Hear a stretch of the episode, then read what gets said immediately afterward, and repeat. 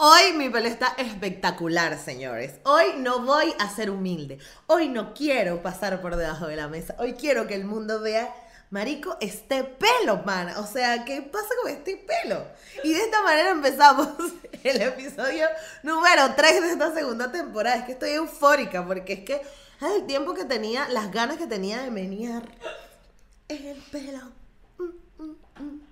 Si me estás escuchando por Spotify, puedes ir a YouTube y me ves y te suscribes. Esto es Negra como yo, un espacio único que nació para motivarnos a valorar el cuerpo que somos, crecer nuestra autoestima y hablar de negritud latinoamericana. De nacer, negra como yo. Bueno, bienvenidos a un episodio más de Negra como yo. Este, de verdad, no, o sea, de verdad les digo, chamo, este pelo está increíble hoy. Y les voy a contar qué fue lo que me hice. Ahora me estoy haciendo dos mascarillas a la semana. Y nada, o sea, es el mismo baño de crema, es el mismo baño de crema que he comprado toda la vida en el Mercadona, que es el mercado de aquí. No me patrocina Mercadona, pero bueno, estoy nombrando. Es el mismo baño de crema que me compré ahí de proteínas, pero lo estoy haciendo dos veces a la semana. ¿Y qué pasó? Que mi método de definición es que yo me hago trenzas de dos, trencitas de dos, y me las suelto y el cabello se me seca así. Pero yo creo que ya ha llegado tanto tiempo que tengo tantos días haciéndome más, tantas semanas haciéndome dos mascarillas a la semana. Empecé, habré empezado hace como mes y medio. Que chamo, o sea, increíble. Me hago una semana, me hago de, un día me hago de maicena y otro día me hago del baño crema normal, o un día me hago de miel con canela y después me hago, o sea, lo que se me ocurre que tenga ese día. Hay un poco de gente que pueden seguir en las redes sociales, que en Instagram sobre todo, que te dan recetas y cosas de mascarilla. Yo no sé en qué se lo voy a decir, pero me ha surgido que dos veces a la semana, mire este pelo, mami, divino. Bueno, el episodio de hoy es con un gran amigo, colega, maravilloso, comunicador. Este, ay, no, mm, no, mentira, pastor es químico de profesión, pero es comunicador. Es comunicador. Entonces, este, mi querido pastor eh, eh, tiene obviamente una larguísima trayectoria en los medios de comunicación en Venezuela, ha animado, bueno, en Sony, en RCTV, trabajó, ha estado en novelas, obras de teatro, este, ahora tiene dos podcasts, imagínate tú, bueno, sí, genera contenido para Instagram, o sea, Pastor es una locura, Pastor te hace todo, te canta, te baila, y además se autoidentifica como afrolatino. Y obviamente desde que yo empecé este proyecto, una de las personas cuando empecé a pensar, mm, sí, cuando comencé a pensar en los invitados que iba a tener, el primero que se me vino a la mente fue él porque, porque además lo conozco, trabajamos juntos y dije, por supuesto que sí, por supuesto que voy a trabajar con Pastor. Eh, y voy a grabar un episodio con Pastor, pero Pastor obviamente eh, está ocupado, no coincidían nuestras agendas hasta que por fin ya logramos grabar el episodio y de verdad estuvo súper chévere, van a conocer de dónde viene Pastor, este, todas las cosas que, bueno, que, le generaron inseguridad durante su adolescencia, la historia de su pelo eh, eh, y muchas cosas más en este episodio tan maravilloso que tuve hoy. Así que disfrútenlo mucho y nos vemos al final. Con nosotros desde Ciudad de México, Pastor Oviedo. Bienvenido, Pastor, a Negra como yo. Bienvenida tú también a, esto, a mi espacio, a mi casa. Te estoy permitiendo entrar en mi casa y me encanta porque te tengo mucha confianza y, bueno, te conozco, te quiero, te, te admiro y bueno, todo eso. Muchas gracias por aceptar la invitación. Y bueno, nada, este, como te estaba diciendo, Negra como yo, tenemos conversaciones con personas afrolatinas que nos inspiren, sea cual sea su journey, ¿sabes? O sea, no es que tienes que ser y que, ay, no, el presidente de Google para estar aquí, no, sino que simplemente tú te has, tú te has abierto camino en los medios de comunicación venezolanos, has logrado muchísimas cosas y lo has logrado en tu condición de afrolatino. Entonces, por eso nos interesa mucho tu perfil, así que bienvenida. qué bueno, qué bueno hablar de esos temas porque el uno, supongo que te pasó a ti, por supuesto, en Venezuela no notabas nada o notabas o pasaban cosas, pero uno no notaba que algo tenía que ver con su con tu cabello, con tu color de piel. Y después que sales sí te das cuenta Ajá, un montón de cosas. Pero, pero, ¿por qué? Ajá, y de eso quiero hablar, pero vamos a empezar por tu infancia, ¿no? ¿Cómo, cómo fue para ti crecer? Este, en, en dónde creciste? ¿De dónde vienen tus padres y todo esto? Yo eh, soy de un estado del centro de Venezuela que se llama el estado Aragua. Yo nací en una ciudad que se llama La Victoria y es una ciudad muy cercana a la, a la capital, es como la ciudad más inmediata hacia la capital. Em, cuando vas del centro del país hacia la capital, este, se llama La Victoria y después me mudé a Maracay, todo dentro del mismo estado Aragua. exacto. A los cinco años ya yo estaba viviendo en Maracay y allí estuve viviendo hasta, hasta que me gradué de bachiller a los 16 años y después me fui a Caracas. Ya en Caracas el cuento fue que me fui porque iba a estudiar en la universidad y allí estuve 20... Ay, Dios mío, ya va. No he sacado esa cuenta, pero no he sacado esa cuenta, pero 20 años por lo menos estuve viviendo en Caracas antes de venirme a vivir a Ciudad de México. A México, claro. Ok. Ujú. Y, Y bueno, nada, mi, mi- en mi familia, de, mi familia somos ocho herma- eh, nueve hermanos. Eh, mi- tanto mi papá como mi, mi mamá se han casado varias veces. De hecho, el matrimonio de ellos dos, de papá y mamá, fue el segundo matrimonio de cada uno. Este, entonces Wow. yo, yo tú cuando... creciste en una familia tipo los míos, los tuyos, los nuestros, ¿no? Los míos, los tuyos, los nuestros, total. Y después de los nuestros, y después de los nuestros, que en el caso fue, fui yo solo nada más el de ese matrimonio, Ajá. que sería los míos, los tuyos, el El nuestro. nuestro. Y luego vino los tuyos y luego los míos. Así se dijeron ambos porque ambos volvieron a parir después que se divorciaron y, y yo salí de ese matrimonio, fue el único hijo. Ellos se, volvieron a casar aparte con otra gente, Con otra y, te- y gente. tuvieron hijos también. Wow, wow. Pero, ajá, ¿y el de tu familia quién es el negro? ¿Tu mamá o tu papá? ¿O los dos? El, mi mamá absolutamente no. Mi mamá es muy blanca, pero su papá, mi abuelo, mm, o sea, que sería mi abuelo materno, era un tipo muy moreno, era un negro. Yo, yo no recuerdo a mi abuelo con el cabello afro, pero era un tipo de color de piel oscura, muy oscura. Y tampoco, tampoco recuerdo, como mi abuelo siempre, mi abuelo era, mi abuela y mi abuelo son campesinos, entonces ellos trabajaban la tierra y trabajaban en el campo. Entonces, yo no sé también, los recuerdos que yo tengo de mi abuelo no son de ser un negro, sino de un tipo como moreno, pero, pero con la piel quemada. Para mí, mi Mm, abuelo era de piel quemada, De más, piel quemada. más que de, de, de negrura, pues. Ok, ok. Bueno, pero igual debe tener como por ahí una genética segurísima. No, es que, es que el problema está en que yo no recuerdo demasiado porque mi abuelo murió cuando yo tenía como unos 7, 8 años. Entonces, sí tengo vagos recuerdos de mi abuelo. Y Claro. sobre todo porque vivíamos lejos, entonces yo no lo veía demasiado. Claro.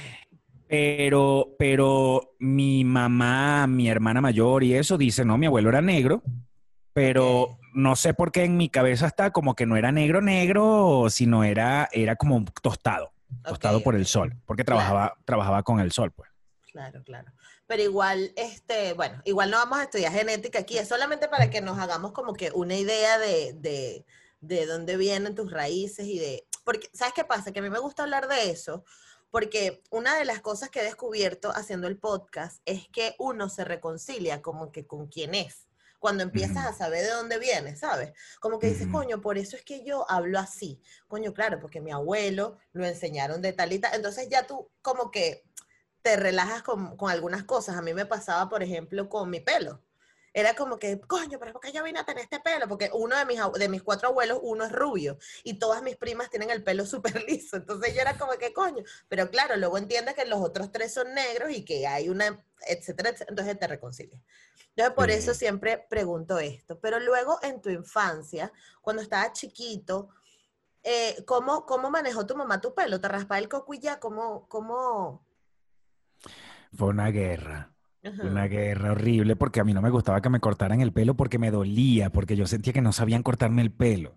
O sea, claro. No era- n- eh, claro, eso lo estoy pensando ahora grande, pero, pero yo en aquel momento yo decía, me molestaba que me cortaran el pelo, pero a la vez yo no quería tener el pelo así, yo no quería tener el pelo afro. Yo no lo quería tener largo Yo quería que mágicamente el cabello se mantuviera chiquitito, bajito, este, para que no se viera que era afro, Ujú. pero, pero a la vez me molestaba cuando me lo iban a cortar porque ya estaba muy largo. Entonces, bueno, era como una guerra con, con eso. Este, yo odiaba mi pelo horriblemente, lo odié hasta, lo odié hasta que tuve la, la valentía de raparme el cabello con máquina y así lo utilicé por años. Yo creo que desde que estaba tipo en tercer año de bachillerato, que me rapé el pelo, hasta que llegué a la universidad. Yo nunca supe realmente cómo era mi pelo hasta tener unos 26, 27 años, porque siempre fue cabeza rapada. Yo era el, el, el mejor consumidor de las máquinas de cortar pelo, porque yo siempre tenía que tener una buena nueva, porque, porque vivía rapándome el cabello, porque además me, cre- me crece todavía el pelo muy rápido. Entonces, para mí el tema del cabello siempre ha sido una Un guerra desde que pequeño. Sí. Claro. Y Claro, ya grande lo acepté y, y es chévere eh, y fino porque me, me ofreció muchas cosas y me abrió puertas, pero, pero de pequeño fue un martirio. Claro, claro. Y hablamos del pelo porque también es como el signo más afro que todos tenemos, ¿no? El más evidente de que, bueno, ya se sabe que tú vienes, tiene negrura, este, porque, por el pelo. Y algo que a mí siempre me ofendió cuando negra consentida era que cómo iban a poner a Ligia Petit si Ligia Petit no tiene el pelo malo porque ella es indígena. y Yo siempre peleo con eso. Es como, lo primero que tenían que hacer cuando castearon a esa gente era verles el pelo. Entonces siempre digo que tú eres el único negro de toda esa novela. Qué fuerte que, qué fuerte que además, y mi papá, que era Héctor, Héctor Moreno, este, Ah, claro, es era verdad. negro también. Pero, pero el tema es que, que bolas que eh, no lo, sí lo, sí lo pensé en aquel momento, pero bueno, uno deja pasar las cosas, pero a, a Ligia Petit hasta le, hasta le tuvieron, tiene el pelo tan liso que le hicieron dos permanentes. Ese pelo se lo quemaron, se lo volvieron mierda porque le tuvieron que hacer un tratamiento para que medio tuviera un pelo ahí como con una onda, porque de negro no tiene nada. Nada. ¿Y esa, esa novela es de José Simón? ¿O de quién, de quién era? José Simón Escalona sí porque es el gran productor de todas las novelas, pero la, el ¿Tú Diablas de quién la escribió? No, quería saber quién hizo el casting. Ah, sí, José Simón, por supuesto, José, Simón. claro, claro, claro. Ajá, entonces, ¿cuándo llegas tú a los medios? A lo mejor esto ya te lo habrán preguntado 700 veces, pero bueno, ¿cómo llegas tú a, lo- a, a- a la televisión? A la televisión llegué después de, después de ya estar haciendo un rato teatro. En Venezuela era como, yo no puedo decir que es sencillo o que fue sencillo, yo creo que tuve mucha suerte, pero llegué a la televisión gracias a que en algún momento conecté en una obra de teatro con gente que sí trabajaba en televisión, que eran Mari- Ma- María Alejandra Martín, Iván Tamayo, que son actores reconocidos en Venezuela. Sí. Y bueno, por alguna razón fue al estreno y así gente, gente de la parte de la gerencia de RCTV. Y me invitaron a hacer un casting. Me- Mm, como, que, como que en ese momento, como que, mira, que si quieres ir a hacer un casting en RCTV, yo, claro. Y fui y quedé en la novela. Entonces, así fue como que tuve, tuve Claro, esa lo suerte. primero fue la novela. De televisión. Sí. No, no, no, lo primero, lo primero Sony, fue. Sony, solamente Sony. Yo había hecho comerciales de televisión como modelo en Venezuela, pero no había entrado a actuar en televisión. Entonces, eh, cuando llega el casting, de- todo fue muy pegadito. Recuerdo que incluso cuando estábamos en pleno, en plena produ- preproducción de esa, de esa misma obra de la que te digo, de la que te hablo, hacen el casting de Sony y yo me quedo en Sony. Y entonces entre el elenco era como que, ¿qué? ¿Vas a trabajar en Sony, el canal Claro. internacional y aquella vaina? Y entonces a- a- estuve en Sony varios meses y luego de eso estrenamos, o sea, era plena preproducción de la obra, chévere, no sé qué. Y yo decía, bueno, ahora todos hacemos televisión, eh, ustedes son actores de las novelas y eso, y yo soy presentador de Sony. Y llega el estreno de la obra, pasa lo que pasa. Ah, bueno, y eso, Sony también me debe haber ayudado, porque, porque yo me imagino que me invitaron a hacer el casting en la telenovela porque dijeron, ah, mira, ese es el chamo, este, este que estamos viendo en la obra es el mismo chamo de Sony. Ser actor, qué sé yo, no sé qué. total, me invitaron a hacer el casting y entonces todo, todo tuvo una diferencia de unos seis meses, recuerdo clarito eso, Wow, porque o sea, yo entré en Sony como que en, en noviembre de 2003 y ya en marzo, abril del 2004 ya estábamos, ya yo había entrado en la novela. Claro. Y yo creo que tu, tu factor como que atractivo también era el pelo, ¿no? 100%. Ujú. Porque claro, era como que el toque de diversidad en, to- en, to- en todo lo que hacías. En todo lo que hacía, real- en todo, no sé si en todo lo que hacía yo, pero sí en, en lo que había en ese momento en televisión. Era como que yo, yo, yo no recuerdo antes de mí a alguien con un afro eh, grande en televisión. No, no, no, no, no, Creo que había un muchacho, tú sabes que, mira, siempre tenía esa duda. En, la, en una novela que se llamaba La mujer de Judas, Ajá. había un chamo negro, este, pero yo no sé si él tenía, era afro o él tenía siempre unas trenzas. Pero yo lo Creo recuerdo a él cuando me suena decían, que no, primer negro de la televisión. Y yo, no, si ese chamo, claro, ese Que chamo no hizo muchas más Mr. cosas. Universo. Puede ser, que fue Mr. Venezuela, perdón, estuvo en Mr. Venezuela. Es que hay uno que me suena. Bueno, lo que pasa es que en la novela que yo hice, cuando yo, cuando yo entré en la novela, en esa misma novela había un muchacho que era negro, negro, negro, alto, su, un top model en Venezuela, ojos verdes y todo eso. Y él estuvo en un Mystery, esas cosas. Él era un modelo famoso. Sí, es verdad Pero yo hablo de antes. Sí, pastor, es que es, es jodido.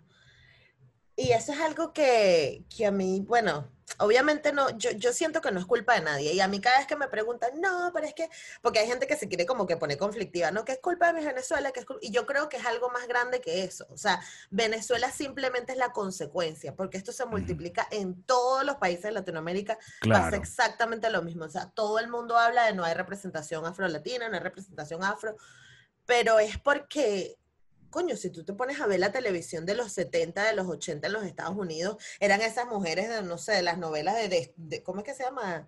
El destino. Dinastía. Dinastía, Dinastía. con esos, con esos copetes y esas vainas, esas mujeres rubias. Entonces, obviamente, uno quería emular, o la televisión venezolana quería emular eso, y, y ya está, pues entonces de, de ahí viene.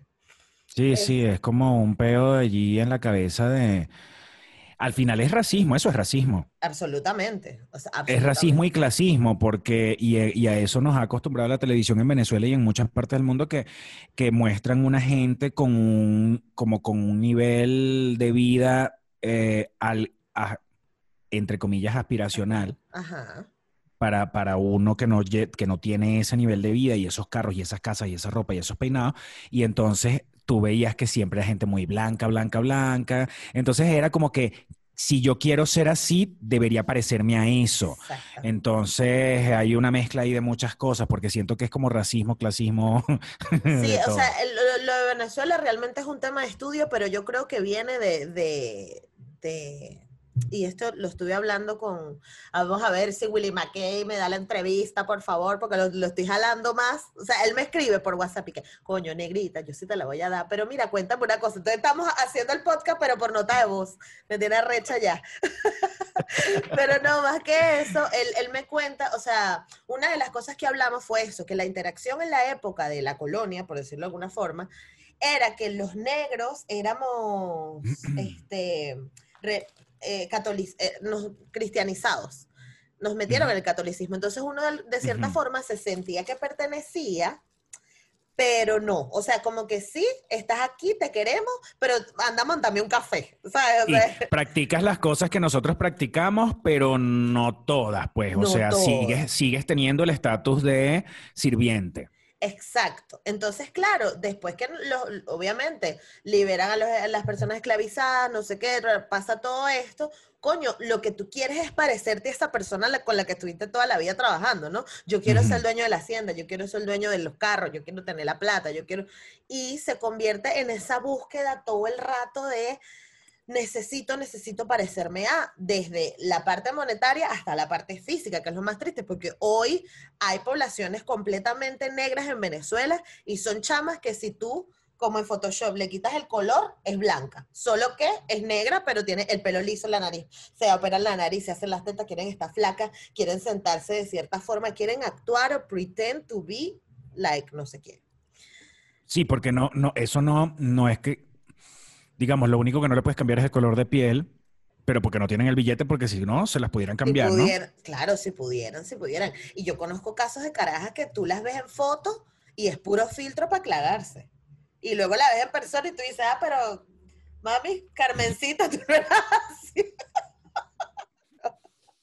Tú eres la misma. coño, es la hermana. Este, entonces, coño, eh, eh, es heavy y, y por eso, o sea, a mí no me gusta como que vamos a echar, si hay un, o sea, si pudo haber salido alguien a decir, hey, esto está mal, vamos a meter negros en la televisión, pero nadie lo hizo y como que seguimos, la televisión en Venezuela siguió andando y eso es lo que tenemos en la mente. Entonces, te quería preguntar, tú, este, cuando estuviste en el teatro, ¿qué era lo que hacías? ¿Te encontraste con conflictos por quién eras? ¿O, o todavía no tenías el pelo largo? ¿O, o todavía no eras tan...? No, en el teatro, en el teatro nunca me encontré con conflictos de esos y ya, y ya tenía el cabello largo. Ya, Ok. ya, por ejemplo, para la primera obra de teatro que yo hice, ya yo recuerdo, el, el día que yo estrené mi primera obra de teatro, tipo ya pro- con un grupo profesional, este, el cabello me lo estaba empezando a dejar a crecer. Entonces yo tenía como un afrito más chiquito. Pero esa era la época en la que yo dije, ya me lo dejo crecer. Ah, ¿y qué, qué te hizo clic para dejarte crecer el pelo? Tenía un amigo que era un profesor de teatro que tenía el cabello afro y no lo tenía larguísimo, larguísimo, pero sí tenía un afrito, ponte la que, que la mitad del que tú tienes ahora. Ok, ok. Este, él se llama, em, Dios mío, Cuevas. Ay, a mí me suena, pero yo no sé mucho de teatro. Bueno, qué fuerte. Él, él- él- él es un profesor de teatro muy famoso en Venezuela y éramos como que teníamos amigos en común. Y yo me Ah. quedo viéndolo un día, estábamos en el cine y entonces me quedo viéndolo un día y yo le digo, "Oye, ¿qué, qué pasa? Yo le digo, yo tengo el pelo, el pelo como tú, pero yo no lo sé porque yo tengo demasiados años rapándome la cabeza. Entonces me dijo, ay, prueba.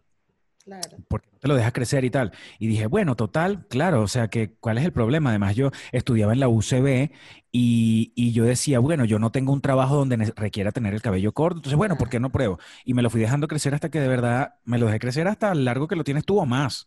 Tú lo Larguísimo. tuviste súper largo, una época. Además que tú tienes un rizo porque el tuyo hace el tirabuzón perfecto.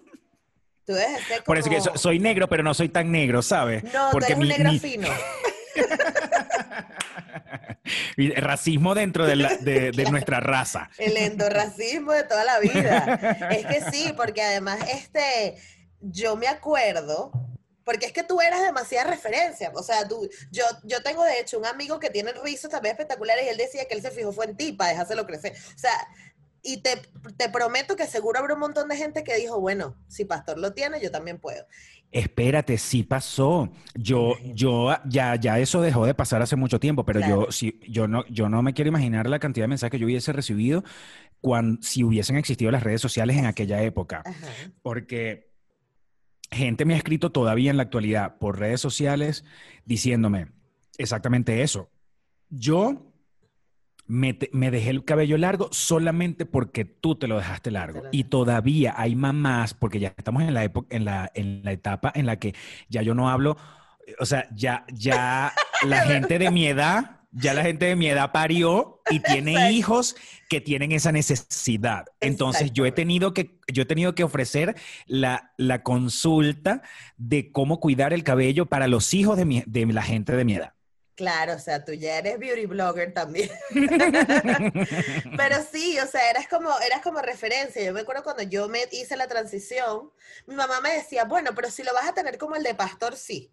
Y yo acá, te lo juro, te lo juro, porque mi mamá te ama, mi mamá te fangirlea horrible. Entonces, si es como el de pastor, sí. Si no, y yo, bueno, pero, o sea, Ah, bueno, ¿ves? Eso, eso, es, eso es racismo.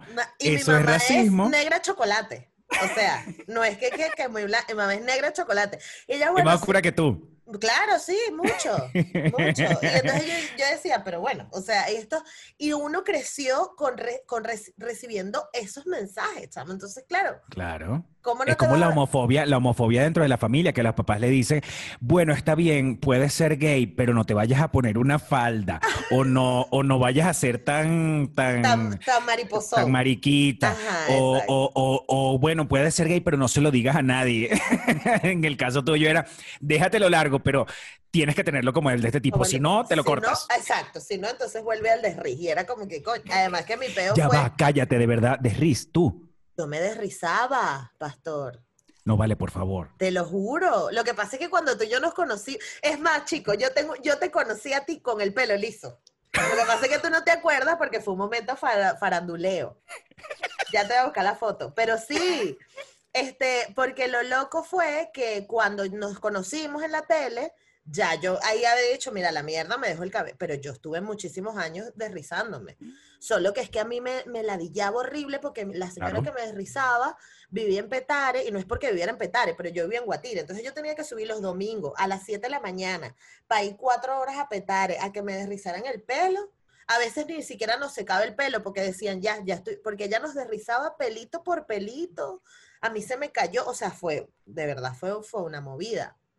Pero no estamos hablando de mí. ¿Qué edad, qué edad tenías de eso? Yo tenía. ¿Cuándo yo eso? Me, yo me empecé a desrizar como a los 11 años, hasta los 21 por ahí. Sí. Yo pasé toda mi ¿Y eres- adolescencia. De las que le crece el pelo rápido, o sea que tenías que ir a retocarte a cada rato. Cada dos, tres meses te tienes que dar a retocar, porque el cabello crece. Y claro, si te crece, entonces te queda como un hongo. Porque entonces tú tienes, ponte, o sea, tú tienes esto, todo esto liso y esto te está creciendo aquí. Bueno, Para no, arriba y luego el pedazo. Ajá, exacto. Te crece como un casquito, porque obviamente este pelo tiene otra textura. Y eso es un drama. Entonces tú tenías fiesta, rumba, 15 años, tal. Había que retocar esas raíces, porque si no, imagínate. Este, pero, pero.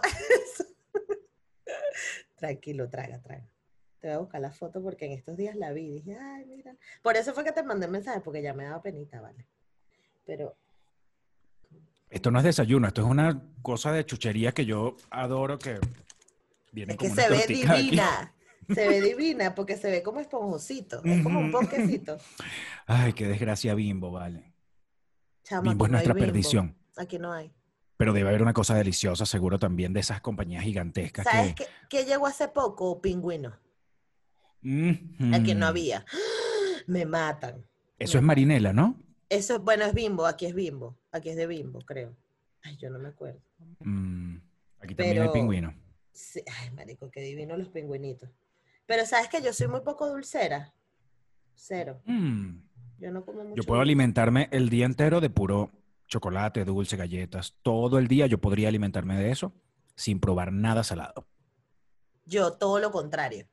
O sea, yo paso semanas, si no es porque me va a venir la regla, yo paso semanas, semanas sin comer dulce. Entonces, pero eso sí, cuando me viene la regla, me como todo lo que no me comí el resto del mes. Qué ladilla. Ay, bueno, te estaba buscando la foto, pero ya, qué ladilla. Este, pero otra cosa que te quería preguntar, Pastor. Eh, ¿Tú no sientes que cuando que tu crianza fue negra? O sea, tu crianza fue muy de respeta, muy las reglas son por aquí, tienes que comportarte, nada estar brincando. ¿Fue así o, o fue cómo? Sí, fue así, pero no conmigo, con todos mis hermanos. Coño, pero es que nueve chamos.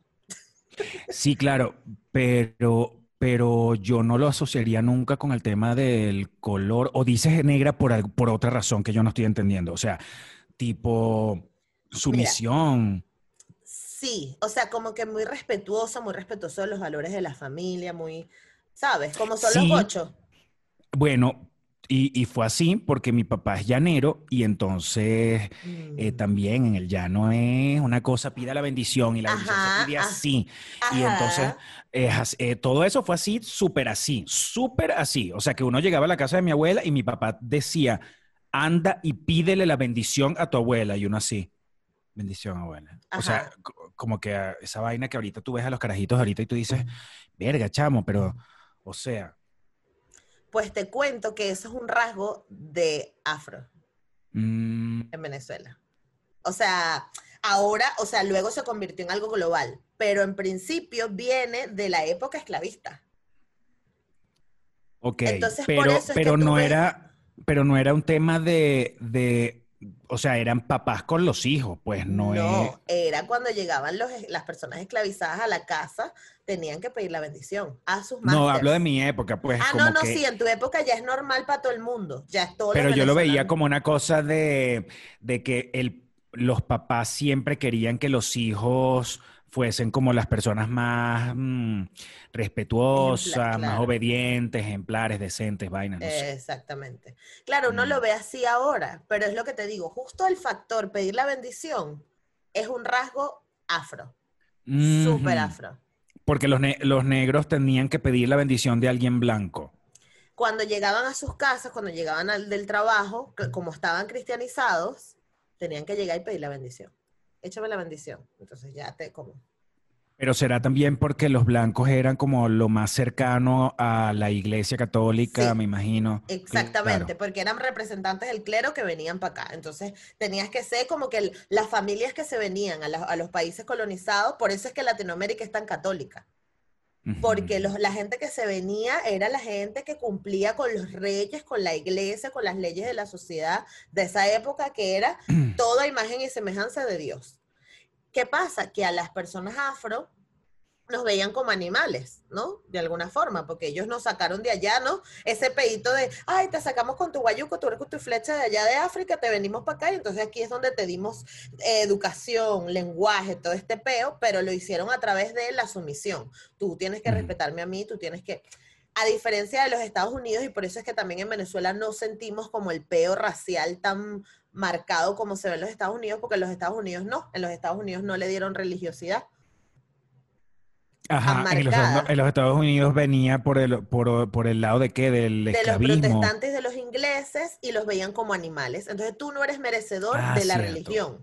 Tú eres el demonio. Y tú tienes que estar allá con tu gente y yo aquí. Entonces por eso es que se marca tanto la segregación. Pero claro, igualmente tiene un, tienes que ver con un tema religioso, a pesar de que Sí. no, o sea, sí, sigue siendo, sigue teniendo su, su toque religioso allí. pues. Sí, sí, 100%, 100%. O sea, era religioso porque no te veíamos como personas que merecieras Dios. O sea, eres tan bajo que no mereces. Y entonces tú tienes que estar por allá y yo por aquí. Y entonces por eso es que está ese pedo de ese asco entre, entre las identidades en los Estados Unidos. ¿Sabes? Que tú escuchas a gringos diciendo, no, yo jamás podría estar con un blanco o yo jamás podría estar con un negro. Viene de ahí. En Venezuela no, en Venezuela, ay, bueno, mi negro, mi amigo, ay, te agarré el culito, ay, bueno, te lo metí y ya. Pero es por eso, porque de alguna forma nos hicieron pertenecer. No era lo, la Sí, situación- allá en Estados Unidos el que, el que se le ocurre eh, tener una vaina con un negro o en el caso de que un negro americano tenga una cosa con un blanco es un rebelde. Ajá, es como exacto. que me, re- me, re- me, me, me sublevé en mi familia. Y tú de tu experiencia de vivir allá, ¿no te sentiste ¿Allá en dónde? en Estados Unidos, no? Tú Ajá, en Estados sí. Unidos. Sí. ¿Y en Estados Unidos tú te sentiste de alguna forma racializado? ¿O no? Creo que no. Además vivía en un barrio de negros Mm, donde yo era el más blanco. Exacto. Mis, mis vecinos eran de esas como los de las películas que se paran en la puerta de la- del edificio con un radio así agarrado aquí, Ajá. un radio así Casanova 90. Ajá.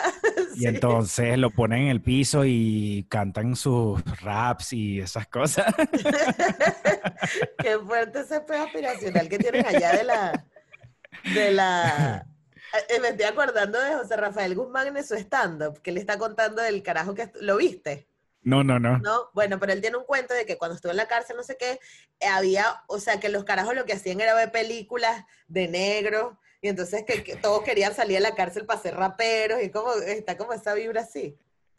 Sí, es que me los imagino porque es súper, sí es muy aspiracional, o sea, eh, tú, eh, ellos, ellos se nota que, bueno, claro, yo no sé, yo no sé, de verdad que de la cultura negra en los Estados Unidos yo de verdad que sé muy poco, o por lo menos estuve en contacto muy poco, porque yo era simplemente que me asomaba por la ventana, o yo escuchaba la música y ahí era que iba y me asomaba. Ok, ok. Cuando salía, los veía todos como en las películas de verdad que era ponían con un ra- el tipo va caminando con un radio así agarrado, Wow. igual. Y, y las, y las muchachas son como las de los videos de, de Destiny's Child y esas cosas y que Chanico, la cuilla, Yamal. Toda- y todas con esos trapos apretados No patentes. joda. Sí, exacto. De plástico fosforescente. Una vaina poco operante, porque si a ti tú te estás pintando los labios y se te cae la pintura de labio, ¿cómo coño agarraste esa verga si estás embutida en el vestido? O sea, yo no me explico de verdad. O de repente en el Times Square, por, por, en el centro, pues, de Manhattan, tú Ajá. veías de verdad, tú veías un carro que pasaba descapotado, ¿verdad? Un convertible, pues, y como un carro viejo, antiguo, pero convertible, con unos cauchos y una cosa, y unos negros adentro, como que sin camisa, pero tú sabes, como con su... ¿Cómo es que le llaman los raperos a su, todas sus, sus Con cosas? las joyas, las- Con las joyas y eso. Ajá. Ajá.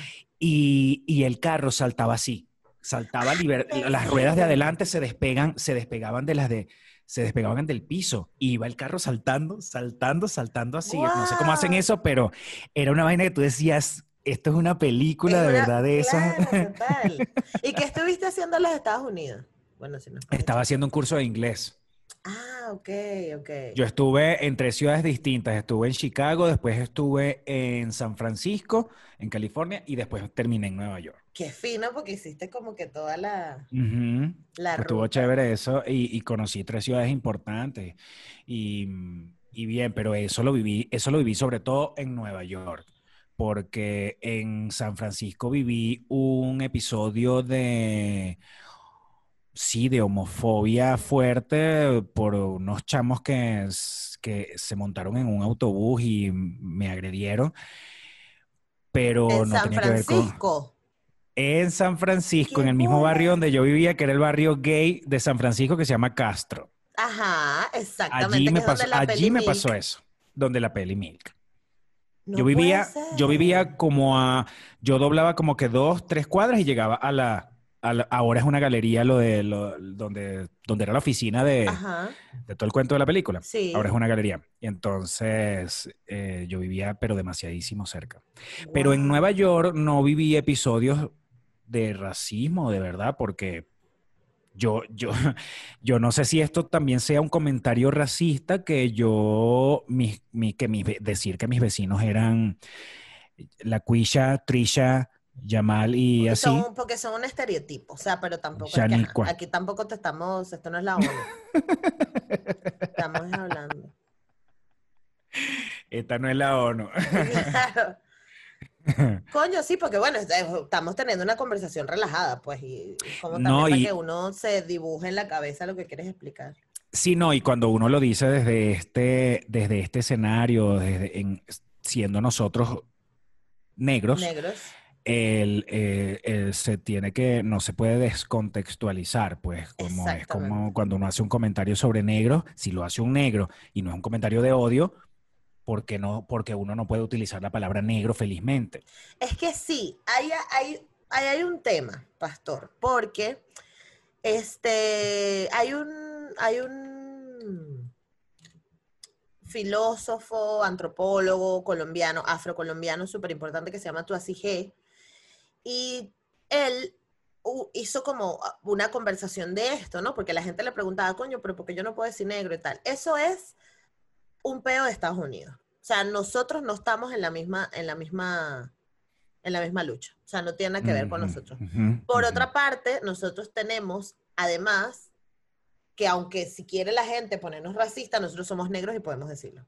El tema es cuando la gente quiere cosificar a los negros, que entonces llegaron dos negros y no, son dos personas negras. Eso es otra cosa. Ujú. Pero nosotros estamos aquí echando un cuento normal, nos- es lo que te digo, nosotros no estamos dándole trabajo a nadie, que es donde está el peo, nosotros no somos productores de una película para decir no te descarto porque eres un negro feo, etcétera, etcétera. Entonces, ahí, ahí es donde está la diferencia. La gente como que se estresa un poco también con estos temas, pero yo ya le perdí un pelo el miedo, porque es que, o sea, si queremos tener la conversación, tenemos que tenerla en un espacio relajado. Sí, No. claro. No podemos estar tampoco limitándonos, ay, no, bueno, hay que usar el lenguaje, o sea, sí, pero... No, no, sí, no, no, es, es lo que quiero eh, también aclarar, porque lo mismo pasa, ahorita estamos hablando de un tema de, de color de piel y eso, pero en el tema de, por ejemplo, de la orientación sexual, a mí me pasa también, porque, o sea, además de negro soy marico, entonces es como que, que bolas.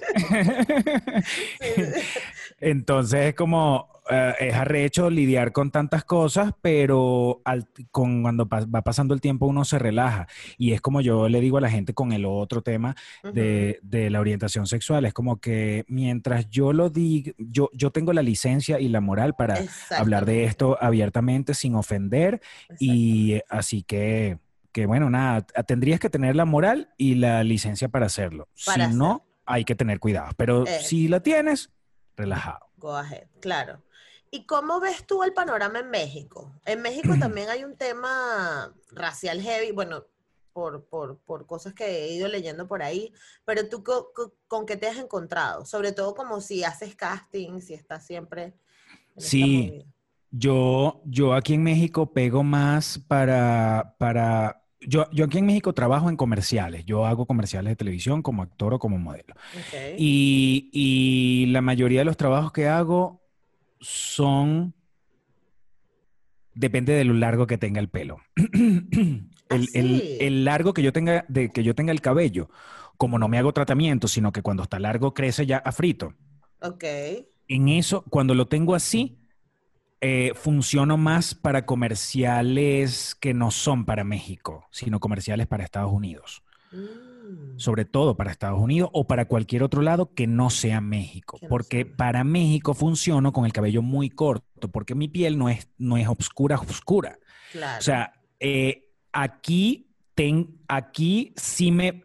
Cabello largo o corto, no importa. Yo puedo tener una cachucha y a mí, aquí me ven y sí me ven rarito. Me- no, no, no rarito mal, me, me ven diferente, quiero decir. Y no estoy diciendo que me vean diferente porque pongan una, una cara Cara diferente. Es, mala. Es que me reconozco entre los otros. ¿Me explico? Claro. Yo total. mismo me siento diferente porque yo me reconozco entre un grupo de personas y me siento que tengo un color de piel diferente y todo eso. Y lo mismo pasa en comerciales. Cuando audiciono o casteo para un comercial que es para Estados Unidos, sobre todo si tengo el pelo un poquito más largo, donde entonces me veo de piel, de piel así, que no es tan tan oscura y con cabello rulo, entonces es como que, bueno, este es hijo de latinos, que puede, puede ser una persona eh, fácilmente un representante de algo, de algún lugar de Estados Unidos, que sea hijo de latinos o hijo de, negros. Ok. ¿Me entiendes? Sin ser negro, negro, negro, negro, este, y sin ser mexicano. Puede ser dominicano, puedo, puedo representar mexicano, cubano, eh, eh, cubano, dominicano, puertorriqueño y así. Y cuando tengo el pelo corto, funciono para cosas de acá porque entro ahí medio coleado en el tema de, de, de un mexicano que podría ser de la costa. podría ser. De la Costa Chica. Y literal, literal de la costa. Yo he quedado aquí en comerciales donde, donde debajo de mi nombre escriben del Estado Guerrero y, y sigo en mi, en mi búsqueda de mi camino como actor, pues. Acá en México he hecho una carrera dentro de los comerciales, o sea, ya, ya a uno medio lo conocen en las castineras, a veces que no has llegado al casting y te llaman para decirte, mira, vas a venir a este casting o qué sé yo. Entonces, chévere. eh, es chévere porque ha pasado un par de años en las que uno, coño, de tanto, de tanto, de tanto ir a casting, llega un punto en el que ya empiezan a identificarte por tu perfil. Yo aquí soy un perfil muy cómico que se llama latino, in- yo, yo aquí soy latino internacional. Ay, me mata. cuando- bueno, mira la vaina. Aquí, Ajá. aquí cuando te envían un casting puede haber muchos perfiles. Este, hay cuando, cuando ponen multirracial, solamente con escribir esa palabra, ya tú sabes que vas a llegar al casting y puedes conseguir negros, chinos, eh, Ajá. rubios, vaina, todo. Pero, pero si no, te lo clasifican. Eh, y es una cosa lógica porque ese es el trabajo del casting. Este, entonces te pueden, yo entro, yo entro en perfil latino internacional, es lo más básico que soy. ¿Por qué? Porque mi color de piel no es tan oscuro y mi cabello no es tan liso. Entonces entro en latino internacional que me pueden identificar con cualquier país. de Exacto. Latinoamérica. No es que, ay, mira el gringo, no. No. Cuando tengo el cabello más largo, puedo ser como un, nos afro, podría ser un afrolatino. Claro. Entro en un perfil afrolatino, latino-caribeño, ese es exactamente el nombre. Porque ya la palabra afro aquí, yo no entro en ningún perfil que se llame afro de verdad, porque afro es negro. Para no llamarlo negro, lo llaman afro. Entonces, cuando están buscando, cuando están buscando negro, escriben afro. Y entonces tú sabes que si tú vas a un casting que decía afro, cuando tú llegas es pura gente negra, negra, negra. Cuando yo tenía el pelo largo como tú, A mí me metían mucho en esos castings. Claro. No era por el color de piel, era por el cabello nada más. Porque ¿Y yo llegaba y yo decía, hice, hice algunos, pero, mm, pe- pero ajá, hice de brasilero. Y era un comercial, y era un comercial para Estados Unidos. Para Estados Unidos. Pero para México, muy raro. México es muy raro. Me intriga lo de los castings. Eh, eh, cuando haces los castings, este, ¿ya te dicen para qué empresa es? ¿O no? Sí, claro. No, siempre. Sí, es obligatorio porque si tú ya hiciste un comercial de un producto que sea de otra marca de la competencia, no puedes hacerlo. Ah, Legalmente no puedes hacerlo. Entonces, por eso te lo tienen, te lo tienen que avisar. Mira, este, este es un casting para tal producto, para tú decir, ah, sí lo puedo hacer o no lo puedo hacer porque estoy comprometido por un contrato con otra cosa. Claro. Entonces, eh, hay otros perfiles que no te dije que, por ejemplo, está el afro, está latino internacional, está mexicano, mexicano a secas, está el mexicano. Mexicano es Charro. no lo que ves en la novela, No, ¿cómo es?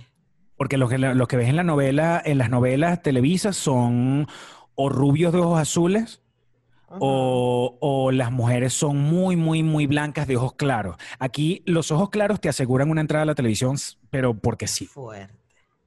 sea del color de piel que tengas. Ojos claros es una entrada a Televisa si tú te pones las pilas. Eso, eso, es, eso es así, eso es muy, eso es una cosa que se sabe. Y, y si no, bueno, tendrías que ser muy buen actor o muy buena actriz, pero, pero bueno, Claro. fino, chévere. Ahí sí es cuestión de Pero mérito. eso no es tan importante. O sea, Ahí sí es una cosa como de, de, bueno, de, de preparación y de mérito, pero, este, pero si tú eres una persona de ojos muy claros o de esa belleza según el, el el- el canon- los cánones de belleza que conocemos por los, por los concursos de belleza, todavía es más fácil entrar a televisión y eso es una cosa que no pasa en México, sino que pasa en, todo el- en toda Latinoamérica y así. Pero aquí hay otros perfiles que se llama, hay uno que se llama mexicano aspiracional. Mexicano aspiracional, como a quién te puedo dar yo un ejemplo. Mexicano, tú sabes, este, hay un, hay un, el protagonista de una serie que se llama, una serie que se hizo hace como 3, 4 años para Telemundo que se llamaba El Chema. Eh, hay un actor que se llama Mauricio Ochman. Ochman. ay, ya, ya sé quién es. Creo que sí. Sí, Mauricio. claro, ya sé que es- él, es- él no está casado con la hija de Derbez. Se acaban de divorciar. Ay, no puede ser. no, pero por favor, se acaban de divorciar, ya pasó un año, la hija de Derbez está saliendo con el cantante de Rake y ya eso, bueno, ¿Con cuál? Pero, con no, el que tiene los ojos así. pero, pero no es gay. Chucho. chu- No, no. chamo mi radar. ¡Qué bolas! Yo también pensaba, Claro, Chuy, ¿no? pero no. No sé cómo es que se llama él, Chuy, creo que es Chuy. que canta increíble, que canta bellísimo ese Sí, chamo. sí, sí. Sí, ya te voy a buscar el nombre. Bueno, ese eh, Mauricio Ockman es un mexicano Sí, Chuy Navarro, Jesús aspiracional. Alberto Navarro. Ajá, ok. Mauricio Ockman es un mexicano aspiracional. No Ese ser, muchacho, el que estamos diciendo, el de. Rake, el de. Rake es un Es un mexicano, aspiracional, porque tiene la piel muy blanca. Claro, Porque y si tiene fuese- rasgos europeos. Exacto, porque, ajá, por ejemplo, viste Roma, ¿no? Sí, claro. Bueno, la protagonista de Roma, que se llama Yalitza. Yalitza Aparicio, Ajá. ella es mexicana oaxaqueña. Que es más negra. Para nosotros que somos negros, para nosotros que somos negros, diríamos, ne- diríamos que es más negra porque nosotros sabemos de qué estamos hablando por el tema de color de piel. Claro. En el caso de ella es más india. Y más india implica pelo más liso, liso y piel más tostada. No, O sea, ma- yo, yo lo veo así, como más, más quemada por sol que porque su color de nacimiento sea, aunque sí es, sí es, pero es, un, es una mitad, es un, es un en el medio entre, entre negro y blanco, pero no es negro. Claro. O sea, tú ves a, tú ves a Yalitza Aparicio y tú no dices, ay, la negrita, no. No, tú ves no, a no, Yalitza y dices la indiecita. Claro, claro, claro. La indita, aquí le dicen indita. indita. Ajá, pero ¿por qué oaxaqueña? O sea, la gente en Oaxaca que es la Es negra. así como ella. Ah, no, es así. No, no sé cómo describírtelo, porque no quiero caer en un tema feo, pero tú ves a Yalitza, es que mira, aquí hubo un casting, aquí hubo candela, un- pastor, que me tienes No, no, estresada. no es candela, eh, es ese estilo, es ese estilo de cara muy redonda, Claro. cabello muy liso y, es, y ese color de piel. Claro. Eso es básicamente un perfil oaxaqueño. Mexicano. ¿Y hay otros tipos de mexicanos? Mexicano aspiracional, mexicano oaxaqueño, está el mexicano costeño, que sepa, también podría yo entrar en mexicano costeño, pero bueno, no es eso. Es mexicano, Entonces tú ya vas y dices, ay, bueno, sí, bueno, caribeño, voy. Ajá, ajá, caribeño, así. me dejo crecer el cabello. Ajá, así. Así. Así. Claro, tu creo- agencia filtra, tu agencia filtra primero y ellos nunca te van a mandar un casting a menos que sea multirracial, pero nunca te van a mandar un casting que, es- que no te parezcas al perfil. Claro, claro. Qué Pero uno llega a una castinera y de repente tú vas a hacer un casting y llegaste y ese día abrieron otro casting y entonces uno ahí revisa, ah, ¿qué están buscando? Ah, lati- eh, mexicano aspiracional. Y entonces yo en ese momento, si tengo el cabello muy, muy corto, ah, digo, ah, bueno, voy a hacer el casting. Pero si dice, si tengo el cabello largo y dice mexicano aspiracional, no, posiblemente no, No. lo haga. O si dice latino, ¿cómo es que di- es latino? Eh, O sea, Internacional. si tú tienes que ver el territorio. Si dice territorio de, de donde va a ser el comercial. Claro. Si el comercial es un comercial para México, también puedes, eso te puede definir si lo haces o no. Si el comercial es un comercial para Estados Unidos y Canadá, ahí voy de plano porque yo siempre puedo pasar como un hijo de latino o un Exacto, latino en. Estados Unidos. Claro. Eres como un José ah, Smith. Exacto. no, o como, o como un Will eh, González. Sánchez. Exacto, González. Exacto. Exacto. ok, ok. Claro que puede ser o que tu mamá era gringa y se cogió al jardinero, o que tu papá se cogió a la señora que limpiaba. O que mi papá y mi mamá mierda. Se, me, me- se vinieron de inmigrantes a los Estados Ajá. Unidos y, ahí- y ahí nací yo. Pues. Y tú naciste aquí, claro. Entonces, me quisieron poner un nombre, me quisieron poner un nombre este gringo para que tú sabes, pero igual cuando digo nombre y apellido ya la gente sabe. Exacto, Peña. ¿Y qué coño? no? Michael Peña. Michael Peña. Entonces bueno, mira, ya echaste para la calle. Pero, o sea, tú como, ahora que lo pienso, bueno, esta pregunta se me ocurre ahorita, pero tú como el, la, la movida de los castings y tal, ¿tú crees que ha cambiado, o sea, que tenga pinta de cambiar, que o, o- o obligatoriamente siempre hay que cumplir con unos est- estereotipos? No, en, en- eso no, no, no creo que cambie, o por lo menos pronto, pronto no va a cambiar, porque mm, tú ves los comerciales de televisión que incluso es territorio México, y justamente por existir ese, ese perfil de mexicano aspiracional es donde tú dices, está muy lejos de cambiar, porque ellos dicen, ay, vamos a tratar de ser incluyentes, es decir, vamos a dejar de vender el Banco Azteca, ya no vamos a poner tanto rubio como siempre, siempre lo hemos hecho, porque de verdad la gente como que no se siente identificada, qué raro, ¿no? Entonces, eh, tú, tú prendías el el tele- la televisión y veías un comercial de una publicidad que un, de un supermercado super mexicano y toda la gente era súper rubia, súper blanca, tipo Televisa. Entonces ellos dijeron, bueno, entonces vamos a, vamos a acercarnos más a la gente y ponemos el mexicano aspiracional. ¿Y cómo es? Es pelo liso, no sé qué, pero tiene que ser blanco, blanco. Y bueno, me imagino que la televisión es igual, ¿no? ¿Cómo está? La televisión es peor, la televisión es peor. Es triple fuerte. Los comerciales están ahí, que más o menos, pero la televisión es mucho peor. Lo que pasa es que los comerciales, al final, puede haber unos súper creativos en, la, en las agencias y todo eso, pero ¿quién consume? Nosotros, nosotros tenemos que entender que, que de repente tú, si la gente fuera como tú y como yo, nada más, chévere. pero resulta que México es demasiado grande Y nosotros somos un círculo muy pequeñito los que, los que por ejemplo, ya no vemos televisión abierta, ni siquiera tenemos televisión por cable, sino que solamente vemos eh, eh, cosas en streaming y eso, este, on demand, ¿no? Y, y- y no nos damos cuenta que somos esto, porque México es esto completo y toda esa gente se sigue comprando la antena en la salida del metro que cuesta 30 pesos para poderlo poner en su televisor y poder ver los canales abiertos y ven los comerciales que son dedicados a ellos y la- todo eso. Y esa gente todavía quiere ser como, eh, o sea, esa gente quiere ser más blanca, esa gente quiere tener esos carros, esa gente quiere tener esos pelos. Claro. Y entonces al final los comerciales es para vender. ¿Y, ¿Y quién compra? ¿O quién ve los comerciales? La gente que... Claro. La gente no, y que al final eh, la función del comercial es generarte una necesidad. Entonces no te la va a generar si tú no te vas a... O sea, yo no voy a comprar algo donde no me voy a ver rechísima, ¿no? O sea, en mi cabeza. Sí, es aspiracional. Pues em, Exacto. qué lástima que las aspiraciones sean esas, pero es aspiracional. Exactamente. Wow.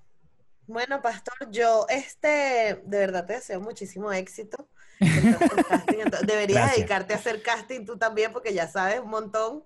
y montar tu propia empresa de casting o algo así. Bueno, por ahí tengo, tengo un proyecto con una gente para, imagínate a dónde hemos llegado, este, Imagínate tú. eh, de preparar, preparar chicas para concursos de belleza que están, que están en concursos de belleza, prepararlas para eh, eh, hacer las cosas bien frente a la cámara, para poder hacer un casting básico, un, un casting en un estudio para una, para una producción y eso. En eso medio ando por ahí. Bueno, ya te tienes que entonces comprando las chaquetas de colores para que estés como Osmel, seas el próximo Osmel. Con lentejuelas y esas Claro, cosas. nada más en un peo, la bandera de Venezuela atrás, un canutillo. Ay, ese Osmel sí me cae bien, vale, me encanta. Me encanta ese viejo coño de su madre. Él es muy trans, es muy trans. Pero bueno, bebé, muchas gracias por, por acompañarme en el episodio de hoy. Espero te lo hayas pasado bien. Este, Súper, Espero. súper, súper, súper. Yo creo que está bueno hablar de estos temas. Ojalá se haga viral este episodio. Ojalá. No. ¿Cómo, Bueno. vas, ¿Cómo vas con eso de, las de las vistas y eso? Cero. Cero, cero, cero. Porque, bueno, o sea, primero yo no sé nada, pues. Este, y segundo, pues lo hago yo todo, so- o sea, sola con, con mi amiga que me ayuda. Tengo otro amigo que me ayuda más o menos ahí a tener las redes sociales al día bonitas y tal, que me ayuda con diseño. Pero no tengo, ¿sabes? No tengo como. Yo sé que hay que pagar ads, que hay que estar pendiente de estar metiéndole plata a eso, porque es la única forma de que te retribuya. Puede ser, no, no, es, es un misterio muy loco. Es un Eh, misterio muy que loco. de verdad que por eso es que es una ciencia y que ya se está estudiando porque, porque es un misterio, es un misterio, es arrecho. No, y que estos carajos están cambiando los algoritmos a cada rato, Pastor, pero es que sí, seguimos en el, en el, en el YouTube de 2010, que tú te sabes, donde, de donde salió la divas y toda esta gente, que ah, se metían y ponían una vaina y la hacían, las veían 3000 y ya, y ya hacían plata, es- se desbanca YouTube, tienen que buscar la vuelta, ¿no? Que digo yo. Sí, sí. No, no, ellos no lo hacen por capricho, ellos lo hacen porque ellos saben que tienen que hacerlo por alguna razón, Claro. alguna razón tendrán. Esa gente pendeja no es. No, eso sí. Entonces, entonces quien se jode es uno y quien tiene que montarse en ese barco o en ese avión, en ese tren, es uno y entenderlos. Sí. Entender que, bueno, ah, tú quieres, tú necesitas que yo haga esto para que la gente me vea, bueno, habrá, habrá que hacerlo. No sé. Bueno, dale pues. Déjame bajarme los pantalones, qué peo, chamo, qué ladilla. Este, pero bueno, nada, este, tú estás, tú tienes todavía Ponte tú. Yo estoy haciendo Ponte tú, que es un podcast que hago junto a Mayra Dávila, y estoy haciendo Para que Porfa, que es, no es un podcast, es un, digamos, un web show. Ya yo no sé ni cómo definir eh, web show. Es una cosa que es solamente para YouTube y hasta el momento no lo he querido convertir en un podcast y es jugar con la gente, joder, como que medio entrevistar y también hablar de, hablar de cosas de actualidad, noticias que estén ahí, que se estén comentando mucho y en eso ando. Ok, bueno, perfecto. Entonces, nada, muchísimo éxito en todo lo que estés haciendo. Vamos a luchar contra los algoritmos de YouTube y toda esta gente. Y, nada. le declaramos la guerra a los algoritmos. Desde aquí. Hago un llamado. a, José Rafael YouTube. Escúchame. que Bueno, Pastor, muchísimas gracias por acompañarme en este episodio y de verdad estoy muy agradecida. Mucho éxito con todos los proyectos que ya nombraste y dijiste y gracias por estar aquí. No, gracias a ti por invitarme. Espero que, que, bueno, que siga, sigas haciendo muchos, muchos episodios tan entretenidos y educando a la gente como este. Y mm, me encanta porque nos pusimos en personajes después de cortar un rato para poder echar, para poder echar culebra, sapos y culebras por esa boca. Uno habla un ratico para descargarla y ya luego continúa con la... Con la... Me encanta el momento. Ay, pastor, vamos a volver a grabar para, para grabar el final. Y entonces, eh, grabando. Bueno, pastor. Pacífica. Estas son las cosas Paz y, paz y amor. Chavo, las cosas que pasan tras cámara. Este, por eso es que yo amo hacer producción, porque es donde está lo más divertido, realmente. O sea, lo que la gente ve no es, no es lo mejor. No, no, por favor, claro. Así que nada, Bueno, un abrazo. un beso. Cuídate, éxito. Miren, Pastor yo, ese, ese episodio fue un desorden, o sea, yo no tenía, yo no tenía estructura con lo que estaba hablando con él, la verdad, perdónenme, pero es que me sentía tan, tan en confianza que yo solté y, y- y creo que eso es lo que más me gusta de hacer este podcast, que no hay como restricciones de ningún tipo. Eh, espero hayan disfrutado mucho, a Pastor, bueno, imagínate, si no lo sigue, ¿qué quedará? Pero recuerda que puedes seguirlo, síguelo ya, ya, si no lo haces, es una persona este, demasiado buena vibra, su contenido es demasiado divertido, es demasiado frontal, no anda con cuentos, y sus dos podcasts también, que es Ponte tú y Ponte tú, ¿y cuál es el otro? Bueno, se los voy a dejar abajo en la descripción para que no nos compliquemos con eso. Muchísimas gracias por estar. Igual él, no- él lo dijo en el episodio, este... eh, nada, espero lo hayan disfrutado muchísimo. Muchas gracias por haber estado conmigo. Recuerden que suscribirse a este canal, si no lo han hecho, comenta, compártelo, dale like también para que nos recomienden. Y este, si quieres escucharlo en formato audio, puedes hacerlo en Spotify, Anchor, Apple Podcast e eBooks. Y también puedes seguirme en las redes sociales. En todas estoy, aparezco como negra como yo. Un beso y nos vemos en el próximo episodio.